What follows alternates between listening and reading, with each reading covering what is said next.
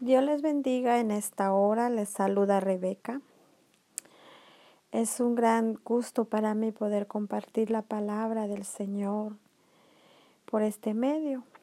Le doy gracias al Señor por este privilegio y voy a compartir con ustedes el tema sacando imágenes.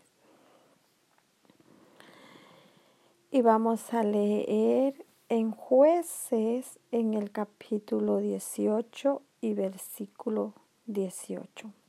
Y la palabra del Señor se lee honrando al Padre, al Hijo y al Espíritu Santo. Y la palabra del Señor dice así. Entrando pues aquellos en la casa de Micaía, tomaron la imagen de talla, el los terafines y la imagen de fundición y el sacerdote les dijo, ¿qué hacéis vosotros? Y ellos le respondieron, calla, pon la mano sobre tu boca y vete con nosotros. Vente con nosotros, perdón. Para que seas nuestro Padre y sacerdote. Es mejor que seas tu sacerdote en casa de un solo hombre que de una tribu y familia de Israel. Gloria a Dios. Como podemos ver, ¿verdad? Que dice que entrando pues aquellos en la casa de Micaías tomaron la imagen de talla, el efod, los terafines y la imagen de fundición y el sacerdote les dijo, ¿qué hacéis vosotros? Dice que estos hombres, ¿verdad? Llegaron a la casa de Micaia y tomaron las imágenes que, que él tenía ahí. Si ustedes pueden entender, el tema es sacando la imagen ellos fueron, ¿verdad? Y, tomaron esas imágenes para llevarlos a sus tierras de ellos. Y los sacaron de, ese lugar. Porque este pueblo era un pueblo de Israel, pero más sin embargo ellos no habían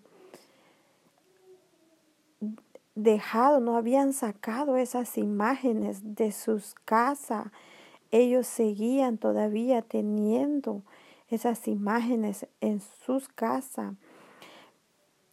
Y yo me imagino, ¿verdad?, que, que al Señor eso no le agradó y Él permitió que esos, estos hombres fueran, que fueran los hombres de Dan, dice, a, a este lugar y entraran a la casa de Micaia y tomaran esas imágenes, robaran esas imágenes. ¿Saben por qué? Porque la Biblia también nos enseña que ahí había un levita. Entonces Dios lo que quería era limpiar ese lugar, que le dieran el lugar a Dios, que sacaran esas imágenes de su casa y que, y que le creyeran a Dios, que Él, es el, el Padre, ¿verdad? Él es el Rey de Reyes, el Señor de Señores. Y ellos, ¿verdad? Este, todavía tenían las imágenes. Si podemos ver en la Biblia, el pueblo de Israel siempre fue un pueblo que adoraba otras imágenes, que no, que era un pueblo rebelde y aún ellos es, ya estando en, en la tierra prometida, ¿verdad? En la tierra que Dios les había dado, aún ellos seguían adorando imágenes, aún seguían teniendo imágenes en sus casas. Y, y, yo me imagino que fue por eso que Dios permitió que estos hombres de Dan fueran y tomaran esas imágenes, porque Dios quería que ellos ya no adoraran esas imágenes, que ellos sacaran eso de sus casas. Así en este tiempo el Señor lo que quiere es que le demos el lugar a Él en nuestra casa, que sea Él el centro de nuestro hogar que sea Él, ¿verdad? El Rey que adoremos, al Dios que le creamos, que sea Él. Yo no sé en qué condición tú te encuentras, yo no sé si tú le crees a Dios, adoras al único Dios, al que vive y permanece por los siglos de los siglos, o estás creyendo en otra cosa, en algo que, que pues quizás nunca te va a dar una respuesta, pero Dios es el único Dios el que nos da la respuesta, el que nos da la vida, nos da la salud, el que nos permite vivir día con día, el que nos da el aire, el que nos sostiene y nos mantiene de pie día con día. La verdad que esta palabra es una palabra muy impresionante, porque como Dios permitió, ¿verdad?, que estos hombres de Dan fueran y tomaran las imágenes porque era algo de que ellos tenían, era algo de que ellos todavía adoraban y era algo que Dios no le agradaba. Porque Dios, la verdad, dice, la, la palabra de Dios nos enseña que Él es un Dios celoso y que a Él no le agrada cuando nosotros lo hacemos un lado y, y le ponemos más importancia a otras cosas antes que a Él.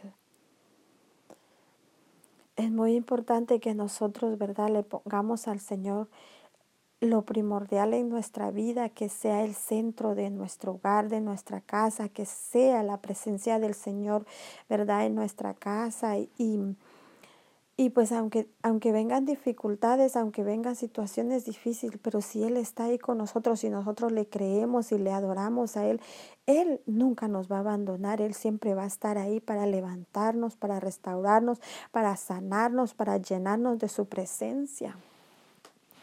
Para mí ha sido un gran privilegio poder compartir eso, esta palabra. Es una palabra muy impresionante porque es una palabra donde, que nos enseña, ¿verdad?, y que al único Dios al quien nosotros debemos adorar es al Dios que hizo los cielos y la tierra, el que permanece por los siglos de los siglos, el quien nos da de comer día con día, el quien nos permite ver la claridad del sol, que nos da la noche para descansar.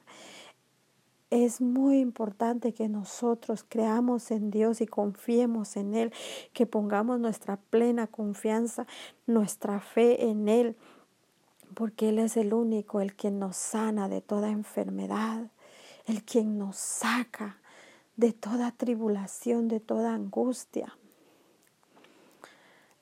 Es muy importante que le demos nuestra adoración, nuestra gloria, nuestra honra al Señor Jesucristo, porque Él es el único quien se merece ser alabado y ser glorificado. Él es el Rey de Reyes, el Dios de dioses, el Señor de señores. Él es el gran yo soy, el alfa, el omega, el principio y el fin. Así que para mí ha sido un gran privilegio, una gran bendición poder compartir esta palabra con ustedes el Señor me los bendiga y que sea el Señor, ¿verdad? Dándoles esa, esa sabiduría, ese conocimiento y poniendo esa fe y esa confianza en ustedes para que crean en el único Dios que es el dueño de todas las cosas y que le demos a Él la única adoración porque Él se lo merece. ¿Saben por qué se lo merece? Porque Él vino a este mundo a sufrir y a padecer por nosotros. Él vino a dar su vida para que nosotros fuéramos libres y salvos con la sangre que Él derramó en la cruz del Calvario. ¿Por qué no adorarle? ¿Por qué no creerle? ¿Por qué no confiar en Él si Él es el único Dios que vino a hacerse hombre en esta tierra para que nosotros fuéramos salvos? Así que el Señor me los bendiga y que la paz de Cristo sea en cada corazón y hasta la próxima.